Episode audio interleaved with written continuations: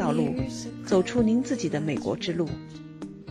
大家好，我是 Michelle，欢迎来到这里听我讲述美国故事。二零一九年第二届进博会十一月五日就要在上海召开了。这次我们太平洋科技咨询公司组团了七十多位来自美国的企业家参展，其中有两家参展公司是由同一个中国人在硅谷创立的，创始人是周铁人博士。他在八十年代留学美国，攻读人工智能，九十年代中期创立了第一家科技公司 TechExcel，客户包括来自全球的科技、金融、健康等企业用户以及政府用户。二零一零年，他又成立了第二家公司 Cloud，并获得了中美两国的技术专利。我请周博士分享他走过的创业之路，以及他在这个过程中获得的经验和教训。周博士您好，哎，非常高兴哈，有机会跟您聊一聊您的创业史。我知道您是在硅谷，在那边的话，您是有多个自己的创业公司。那我们先从历史讲起吧，能不能讲一讲您当年是什么时候来到美国，然后读了一个什么样的一个博士学位呢？谢谢母校，我是一九八六年去的美国，学的是人工智能，学了六年，啊，在 Kansas State 大学学的。那人工智能在那个时候八十年代，那好像也热过一段时间吧，后来又冷落了一段时间，现在又变成了一个热点了。能不能给我们稍微讲一下这个人工智能您走过的这段路，或者这个当年您去学这一个人工智能是一个什么样的情况呢？当时很年轻，带着一个远大的理想，到了美国，觉得学人工智能可以做一番大的事业。事实上，我的教授 Dr. Eisenhower Thomas Eisenhower 是美国家科学基金的一个主任，那么也是我们大学 Kansas State 大学的这个 Dean of Science and Technology。那么呃，但是毕业的时候就觉得当时的软件技术还不够，学了很多人工智能的这种概念模型方面的一种发展了解中那方面的理论的东西，但是因为 Computing 当时的 power 不够，觉得虽然发表了一些文章，造出了机器人，而事实上 Procter and Gamble 是用我造的机器人做他们的 QA quality control 的这个实验室的，在 production system 上面，但是觉得这个要的做的很辉煌，前提不存在 computing 的 power 是不够的，所以后来就决定去做计算机的工作，准备做创业的，在是当时帮一家。仪器公司叫 f i z o n Instruments，造他们的仪器，利用我学的人工智能的一些知识跟技术，那么也帮微软做过一些他们的 Senior Software 的这个 Consulting 的 Expert。那么毕业以后做了差不多三年时间吧，就决定创业了，成立了自己的公司叫 TechExcel。哦，那您这个创业还是比较早期，等于说是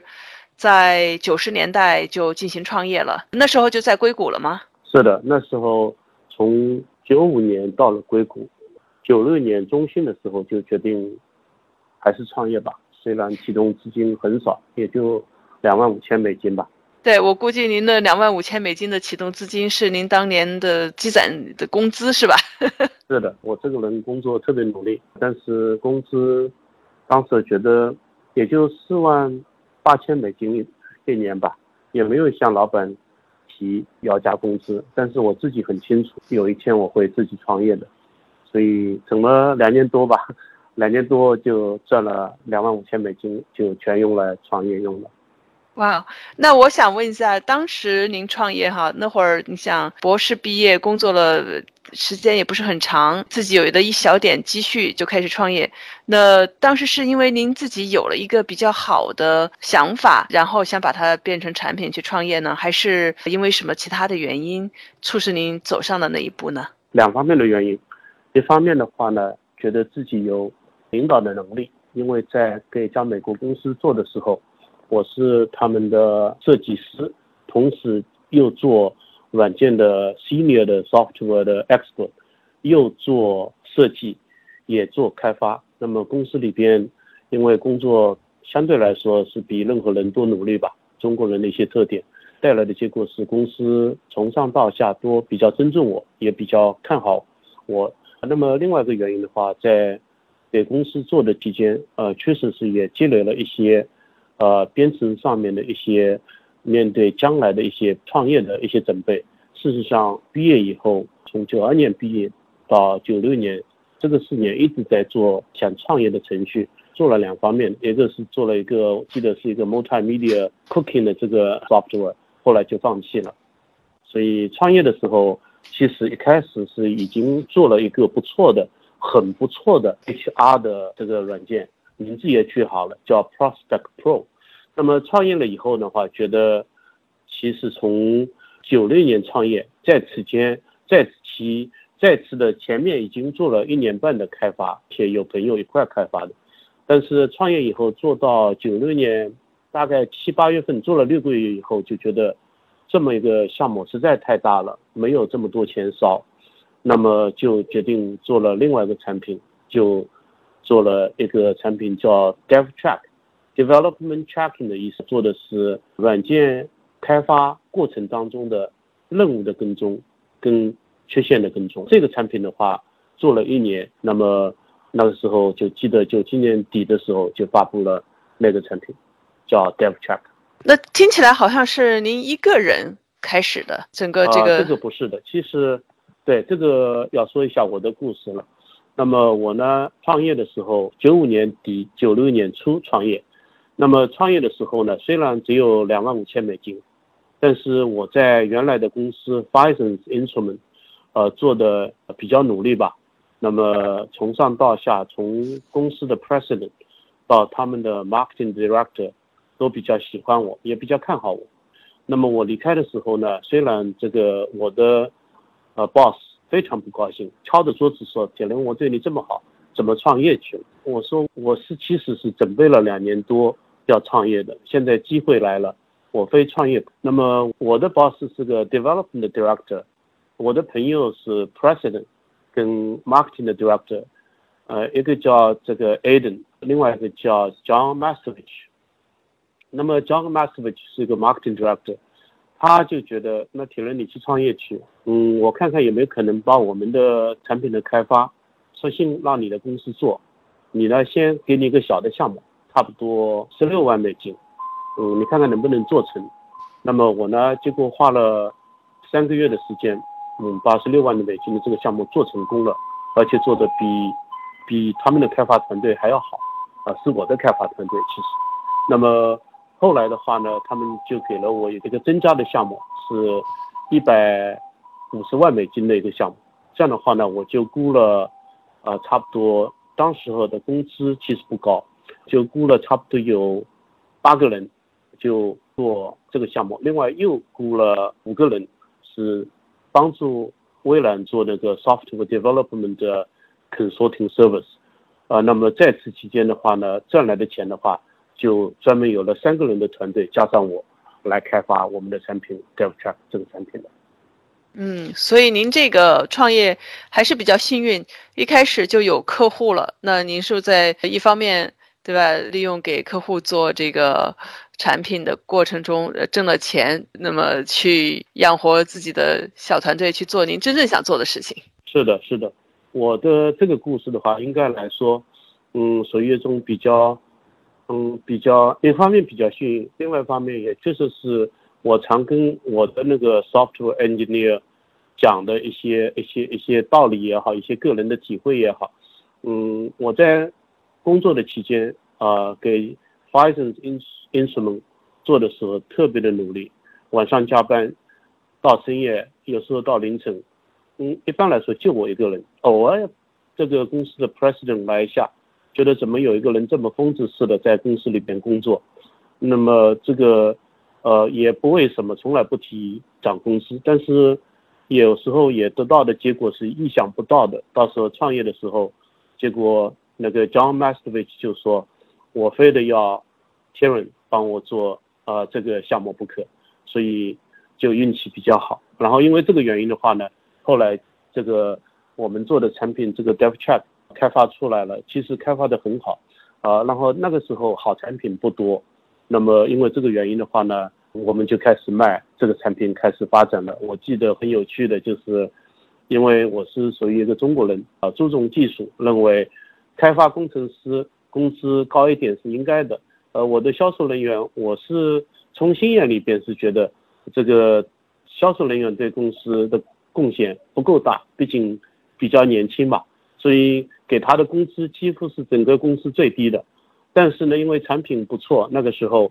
事实上产品卖得很不错，很多时候我们也不知道什么原因的。那个 purchase order 就 fax 过来了。发展到二零零八年，差不多公司成立了十年的时候呢，我们就积累了很多特别大的公司啊，全世界所有的游戏公司开始用我们的产品了。那么美国的话，国防的里边一些公司也开始用了，像那个 General Atomic，像那个美国有家国防的公司是 Lockheed Martin，对吧？我知道，也是用我们的产品，对，嗯，然后美国政府有一些政府机构也用我们的产品，包括加拿大的这个 Senator 机构，然后美国的话一些做那个监狱管理的系统的一些呃一个部门，呃，还有其他部门也开始用我们的产品，应该叫什么？软件开发管理？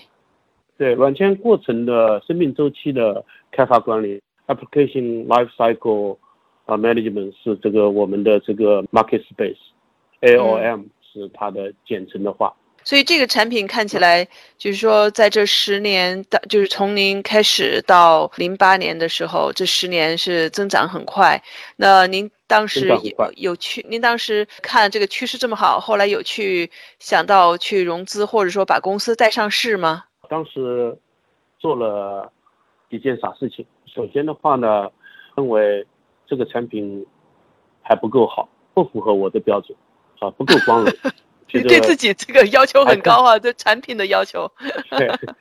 我觉得 I cannot be too proud of myself。啊，这个其实是很傻的，但是也没办法，每个人有他的特点，是吧？我就是觉得我不够，I'm not proud enough of myself。然后觉得应该可以做更好的产品，但是呢，同时。产品确实不错啊，同时的话呢，因为我的是我是学人工智能的嘛，所以我的产品跟人家产品不一样的地方，其实是有个人工智能的概念模型。嗯，因为这个原因，我的产品的我们的产品的特点就是你的项目管理的过程是完全的可配置。你想怎么样管理？我常说一句话，只要你能画出来的东西。你想怎么管理的过程，那么我们的产品是可以帮你实现这个过程管理的。但是当时的话呢，销售增长的也比较快，到二零零八年的时候就做到了一千万，跟慢慢又到一零年的时候就到了一千两百万。那个时候的话呢，我是确实是犯了很大的错误。首先，我的客户现在还是我的客户，全球最大的游戏公司。Electronic Arts，他们用了我们的产品，非常喜欢，所以花了一百五十万美金买了我们的 DevTrack。买了以后的话呢，觉得能不能像 DevTrack 一样的产品，帮他们做一个测试管理的工具。后来我们就做了一个产品叫 DevTest。那么 DevTrack 是任务跟踪的工具，那么 DevTest 是个质量跟踪的工具。那么那个时候。需求管理还不是那么工业界不是那么重视，任务管理跟质量管理很重视。那么我们这个 EA 又先付了我们一百五十万美金，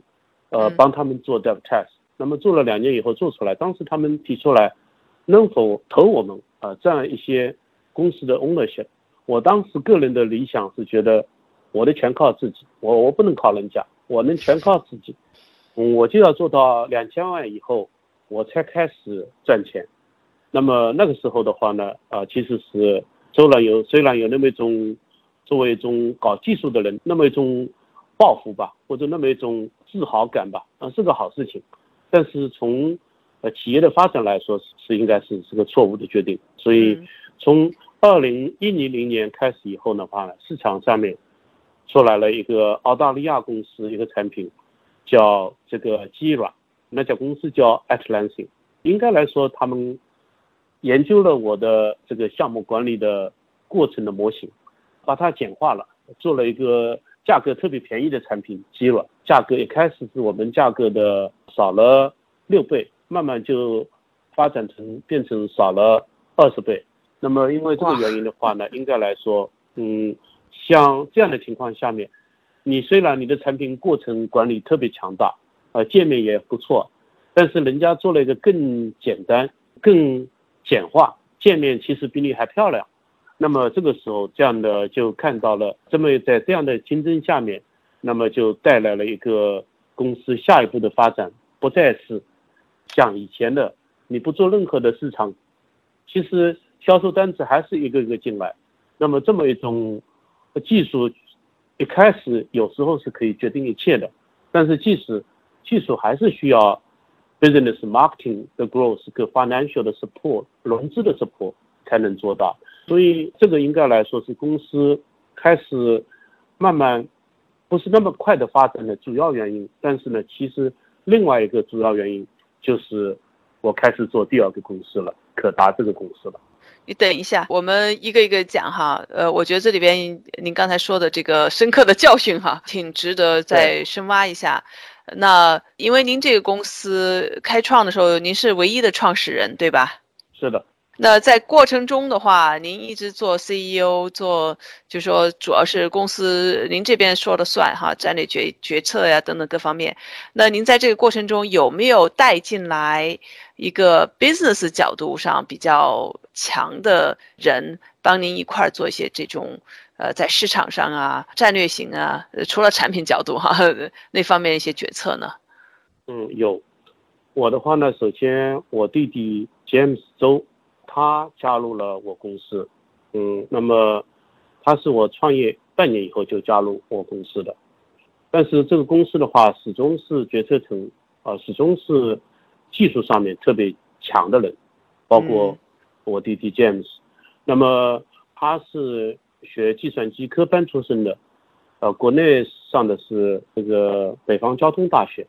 那么到了国外学的也是计还是计算机的硕士学位。那么后来是雇了 marketing 的 director，也雇了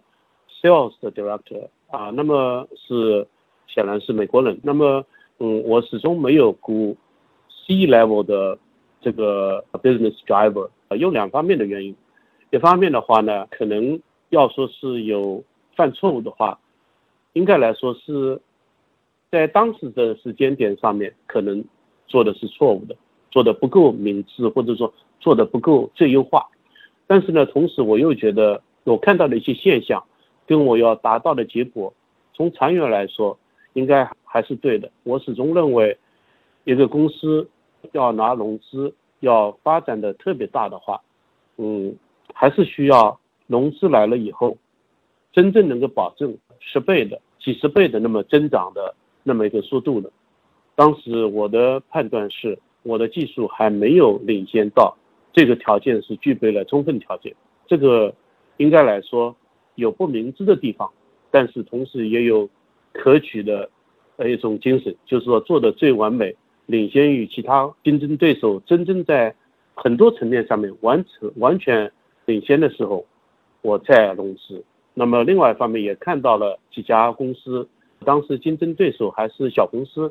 ，startup company 还是比较多的，这些公司。没有例外的都是融资的，但是我也看到他们融资好了以后，没有多少时间就卖掉了大公司，比如说 HP 啊、IBM 啊，还有有家公司，当时有家公司叫 Serena，但是他们卖掉的时候，我看到的消息，两千万美金啊、三千万美金啊、千万美金啊，我觉得这不是我想做的，正是因为这个原因就丢掉了一些机会，但是也保留了这个完全的公司的。那么一种 ownership，那其实也创造了好条件，走下一步，这么说吧。嗯嗯，对，这个主要是说看一个是以什么为导向，对吧？以技术为导向还是以市场为导向？第二点的话呢，也是看您这个创始人，你的 owner 他的目标是什么。如果只是想比较快的把公司卖出去，或者是通过什么样的方式去很快的收获，那是一一种。从您的角度来讲看的话呢，那么您这边是并不是想很快的去收获，去挣一笔钱，你是更注重于要把你的产品做好，呃，精益求精的往前做，对。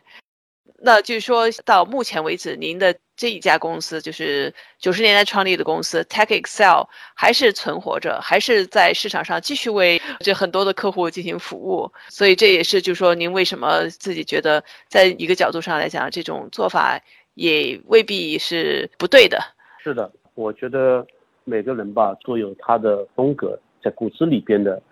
那么一种长处、跟精神、跟毅力吧。那么。我的我的走的走的路的话，显然是一条，嗯，技术一定要做的最完美，然后很领先，这个带来充分条件，更好的对投资人负责，然后充分条件具备的时候，融资进来是为了爆发用的，是技术上不用这个领先的境界，不用再去创造了，那么但是。大多的创始人不是这么做的。事实上，更明智的做法应该是，Texel 当时这么好的条件的时候，融资了以后卖掉或者是上市，然后再做第二个公司。我呢是觉得我的第一个公司充分条件不满足我的充分条件，我的标准。那么因为这个原因的话呢，到第二个公司机会来的时候，带来了一些困难。周铁人博士分享了自己创立第一家公司 Tech Excel 的经历和他从中学到的经验教训。下一期我请他讲讲在2010年创建第二家公司 Cloud 的故事。我的专栏发布在喜马拉雅 APP 和苹果公司的 iTunes APP 里。打开那些 APP，搜索“听美 e 讲述美国故事”就可以订阅了。期待与您下期再见。